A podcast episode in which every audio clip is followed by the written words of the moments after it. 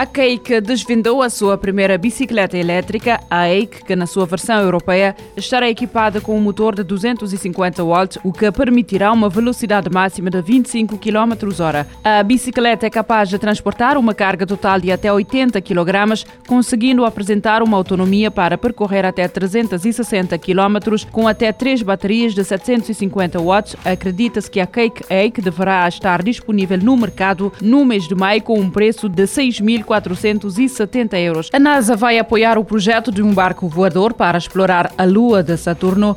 O Titan Air é capaz de voar na atmosfera de Titã e também mergulhar nos oceanos do satélite natural.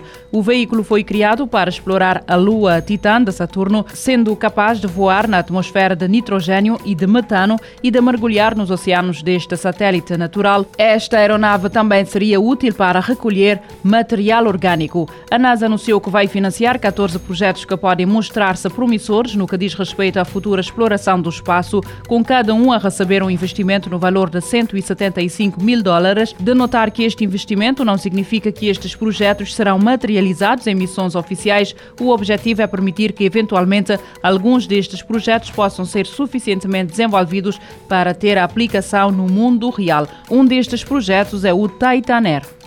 O remake de Dead Space, um dos mais aclamados jogos de terror lançados nos últimos anos, será lançado no dia 27 de janeiro. O mais recente trailer dá uma ideia do que se pode esperar. O jogador controla Isaac Clarke, o engenheiro que é incluído na missão para investigar o que se passou a bordo da nave USG Esmora e que rapidamente percebe que a situação é mais sinistra e macabra do que se pode esperar. O remake de Dead Space estará disponível na PlayStation 5, Xbox Series e PC.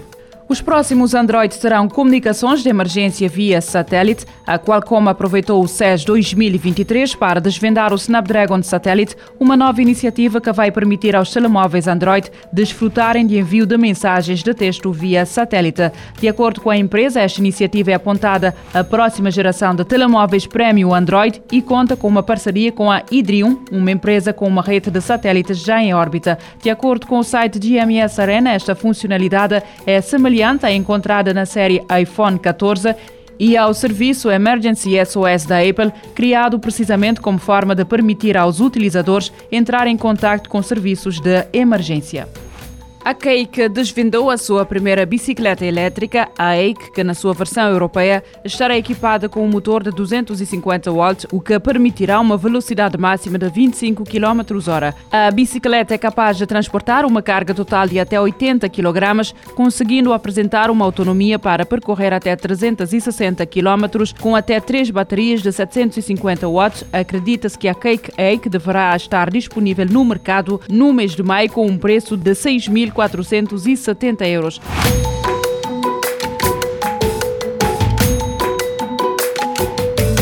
Futuro agora, com o apoio da Agência Reguladora Multissetorial da Economia.